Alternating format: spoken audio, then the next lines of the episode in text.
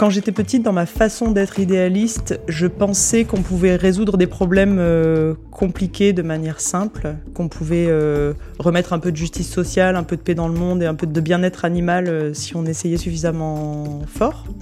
Et aujourd'hui, je me rends compte, je suis restée idéaliste, mais je me rends compte qu'il y a beaucoup de problèmes qui sont beaucoup plus complexes qu'il n'y paraît facialement. Et néanmoins, il faut quand même essayer de les résoudre. Quand j'ai monté Goshaba, mon idée c'était d'appliquer le profiling cognitif, donc les jeux vidéo cognitifs, à différents domaines qui peuvent être euh, l'éducation, la santé ou les assurances. Donc par exemple dans l'éducation, tu peux utiliser les, les jeux Goshaba pour profiler les étudiants et du coup permettre un apprentissage plus adapté aux différents profils. Et pourquoi ça, ça m'intéresserait C'est parce que moi, en tant qu'élève, en tant qu'élève et étudiante, j'ai vraiment galéré avec le système euh, tel qu'il est. Pour moi, vu ma façon d'apprendre, c'était pas possible de faire du 9h 5h à l'école, d'être assise sur une chaise toute la journée, ça marchait absolument pas. Un enfant, c'est un potentiel brut, donc oui, il faut le canaliser, mais pour moi, forcer des enfants à être assis toute la journée sur des chaises et à pas bouger, c'est pas canaliser, c'est une violence en fait. Donc euh, une des façons où Goshaba pourrait intervenir là-dedans, c'est de profiler les étudiants et de voir lesquels sont plus euh, euh, ben, ont envie d'apprendre avec les mains, lesquels ont envie d'apprendre euh, de façon orale, lesquels aiment bien écrire peut-être, et, trouver des différents styles et respecter le style de chaque enfant. Depuis 2014, Camille Morvan est dirigeante et fondatrice de Goshaba, après des études en sciences cognitives à Sorbonne Université, elle a obtenu un doctorat en neurosciences. Ce qu'elle aime, Camille, c'est jouer, zigzaguer, marier des éléments un peu, voire franchement inattendus, comme par exemple transformer les protocoles scientifiques en jeux vidéo, ou recommander aux directions des ressources humaines de ne plus tenir compte des CV des candidats pour sélectionner les meilleurs pour un poste. Aujourd'hui, Goshaba vend des solutions d'aide au recrutement. Mais surtout, créer Goshaba est la solution que s'est choisie Camille pour lutter contre ce qui l'agace le plus. Alors, de quoi a-t-elle envie, Camille Morvan? J'ai envie de rendre le monde plus juste. J'ai envie que les gens se sentent bien, qu'ils réalisent leur potentiel, pas euh, juste par empathie pour euh, les autres personnes, aussi par empathie, mais parce que je pense que c'est la meilleure façon pour une société d'être prospère et de et florissante en fait. C'est que les individus se sentent bien dedans. Pour moi, être entrepreneuse, c'était le meilleur moyen d'arriver à cette forme de modification de la société. Alors, j'étais chercheuse avant et en tant que chercheuse, euh, j'étais déjà évidemment sur une quête de justice sociale d'une autre façon. C'est-à-dire qu'en étant chercheuse, mon idée c'était de créer de la connaissance qui soit accessible gratuitement à tous. Et euh, mais ce qui m'a un peu bloqué dans le monde de la recherche, c'est que pour moi il n'y avait pas assez de d'impact sur la société. En fait, on publie beaucoup d'articles et après ils n'ont pas forcément beaucoup d'impact. Donc euh, être entrepreneuse pour moi c'était avoir de l'impact sur la société et puis surtout c'était euh, être libre de faire ce que j'ai envie de faire et comme j'ai envie de le faire. Et c'est ça en fait qui était le plus important pour moi. Je veux, je veux, je veux me lever le matin pour. Je veux me lever le matin pour euh, essayer de résoudre euh, les problèmes de justice sociale. Euh, je pense qu'on est dans une société qui est fondamentalement injuste, où les injustices sociales, de genre, etc., se reproduisent ad nauseam. Et je pense que c'est un problème à la fois de justice pour les individus, qui du coup voient bien qu'ils sont pas bien traités, qu'ils sont pas à leur place. Mais c'est un problème aussi en termes de prospérité, parce que pour qu'une société prospère, je pense qu'il faut qu'il y ait euh, suffisamment d'égalité des chances, que les potentiels de chacun, chacune puissent être réalisés, et il faut qu'il y ait du bien-être en fait. Je veux, je veux, je veux, je veux travailler pour je veux travailler pour euh, ben, redonner de l'espoir aux personnes qui peut-être en ont plus trop. Donc en particulier les gens qui sont éloignés de l'emploi ou bien qui ont l'impression d'être euh, bloqués dans des jobs qui sont qui leur correspondent pas. Donc avec Goshaba, ce que je souhaite faire, c'est euh, permettre à chacun, chacune de réaliser son potentiel professionnel, pas parce que le boulot c'est la vie, mais parce que le boulot c'est la première étape d'intégration. Je veux, je veux, je veux, je veux créer pour Ce que j'ai eu envie de créer, c'était une technologie de qualification de candidats qui permette de passer au-delà du CV parce que le CV, c'est un outil qui, en fait, perpétue les injustices sociales, parce que ce qu'on va regarder dans le CV, c'est deux choses, la capacité des gens à se vendre et quelle école ils ont fait. Or, euh, aujourd'hui, les gens qui font des bonnes écoles, c'est majoritairement des gens qui viennent de milieux favorisés. Donc, euh, voilà, ce que je souhaitais faire avec Gauchaba, c'était euh, aller au-delà, en fait, de ce déterminisme social et révéler le potentiel réel de chacun et de chacune. Un potentiel, d'ailleurs, qui est parfois invisible pour les recruteurs, mais qui peut être invisible pour les candidats ou les candidates eux-mêmes ou elles-mêmes. Donc, on révèle ça je veux, je veux, je veux me débarrasser de. Je veux me débarrasser d'une forme de doute parce que quand ce qui m'anime et ce qui anime mon équipe, c'est justement de remettre un peu de justice sociale, en fait, on est quand même perpétuellement face à des nouveaux challenges parce que ben, on va à l'encontre euh, d'une dynamique sociale, d'un système social.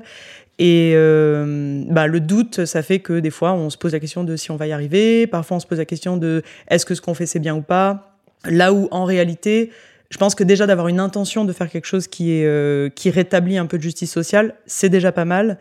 Et qu'il ne faut pas trop se torturer euh, en se disant est-ce que c'est assez bien ce que je fais, est-ce que c'est pas assez bien. Déjà, de faire quelque chose, c'est ben, c'est constructif. Je je veux, je veux, je veux rêver de.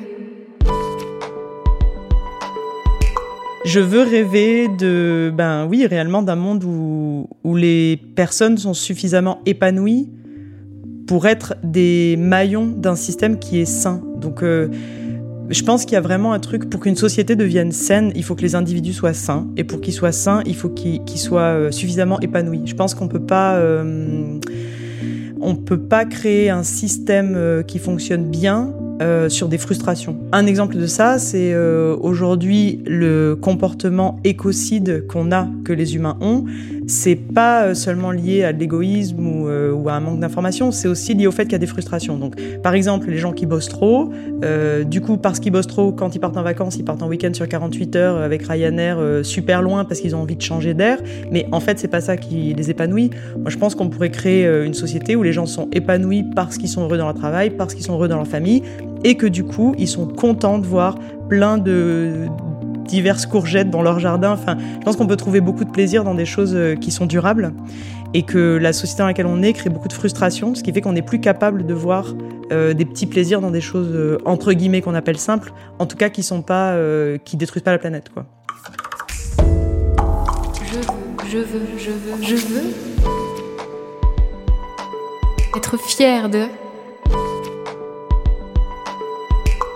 Une des choses qui me rend particulièrement fière, c'est le jour où on a eu une candidate qui a candidaté chez Accenture et qui nous a dit qu'elle n'aurait jamais osé le faire si la candidature était faite sur la base du CV. Et elle l'a fait parce qu'elle savait qu'avec Goshaba, son parcours euh, académique ne serait pas pris en compte. Donc euh, une des choses aussi qui me rend fière, c'est euh, ben, l'équipe même de Goshaba, parce qu'en fait, on prône la diversité, on prône une forme de justice sociale, et il se trouve que, et c'est pas par hasard, l'équipe de Goshaba euh, incarne ça. Donc d'une part, on a une équipe qui est hyper diversifiée, que ce soit en termes d'orientation sexuelle, d'origine sociale, de nationalité, même de handicap. Donc on a une équipe qui est extrêmement diversifiée et qui est soudée autour de cette notion de créer plus de diversité dans le monde on le fait pas parce que uniquement parce qu'on pense que c'est bien et que c'est juste, mais on le fait parce que c'est naturel en fait. J'ai l'impression que la, diversité, elle, euh, elle est naturelle, et ce qui fait que dans certaines boîtes il n'y a pas de diversité, c'est parce qu'on la bloque en fait.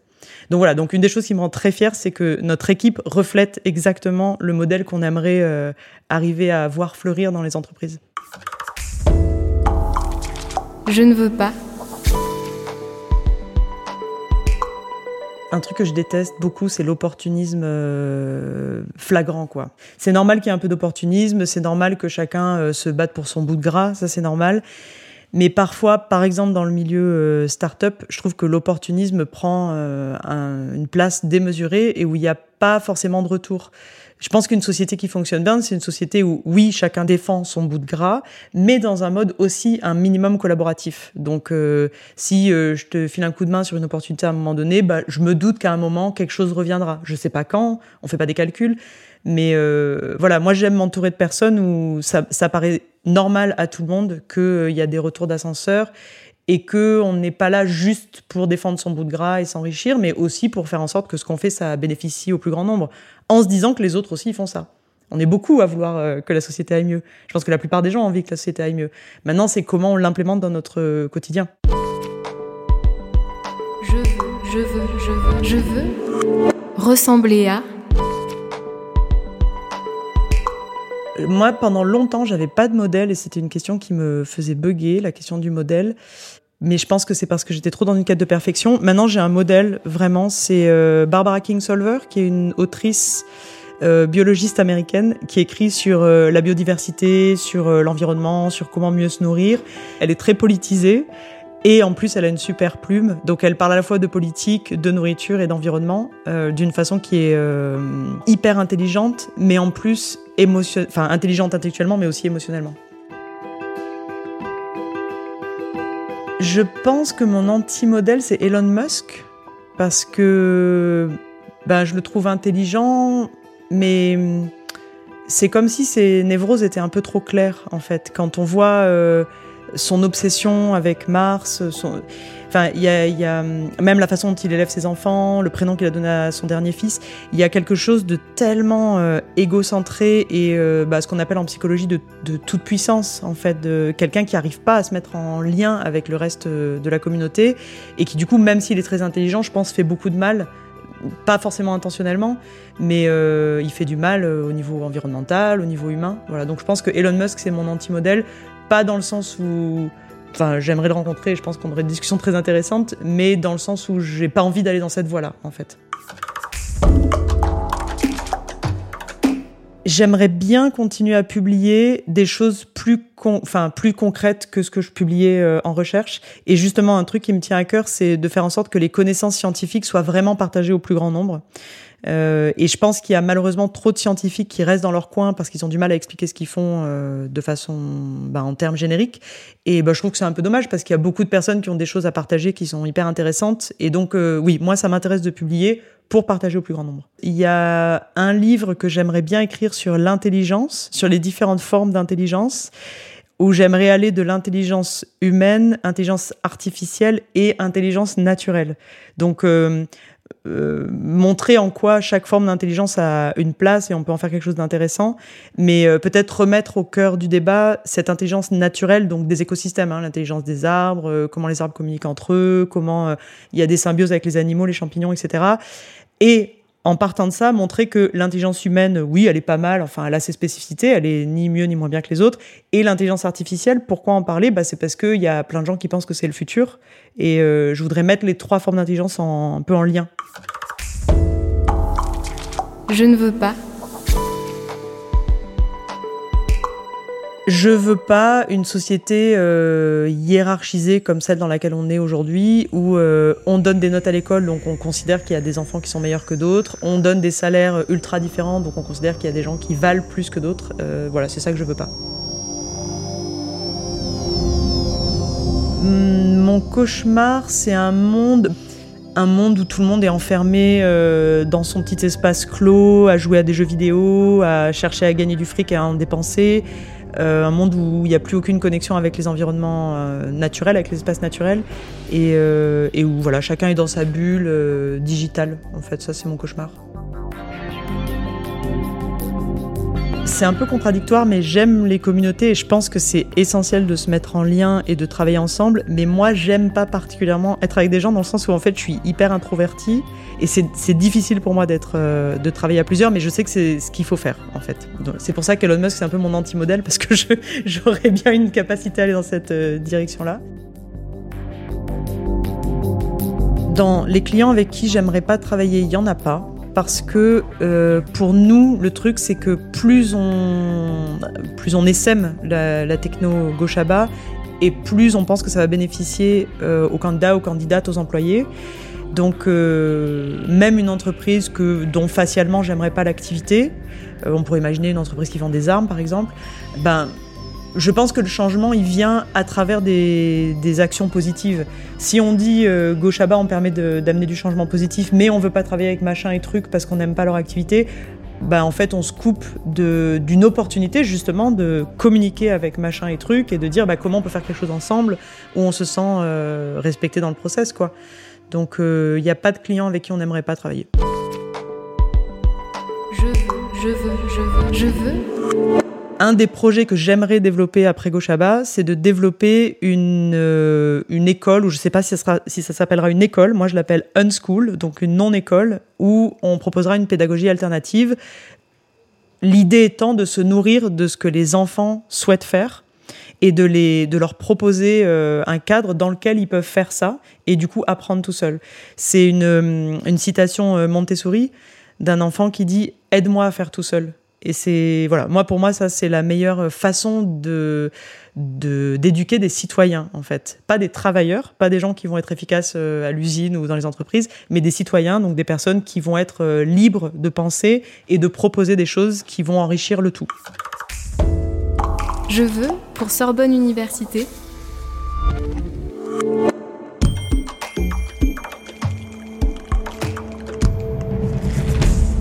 que je voudrais pour Sorbonne Université, c'est qu'on arrive à créer un collectif avec euh, tous les alumni qui, ben, justement, on peut s'appuyer sur euh, l'expérience euh, des uns et des autres. Donc, moi, mon rôle là-dedans, c'est plutôt d'aller parler aux entrepreneurs et entrepreneuses qui ont fait Sorbonne Université et de réfléchir ensemble à comment on peut créer un truc qui est vraiment brandé Sorbonne Université, où on se sent fier d'appartenir à une, à une communauté, et euh, où on enrichit l'entreprise, euh, on n'enrichit pas l'entreprise mais la fac qui nous a quand même beaucoup apporté et on apporte à, la fac et du coup ça fait une boucle, une itération positive quoi.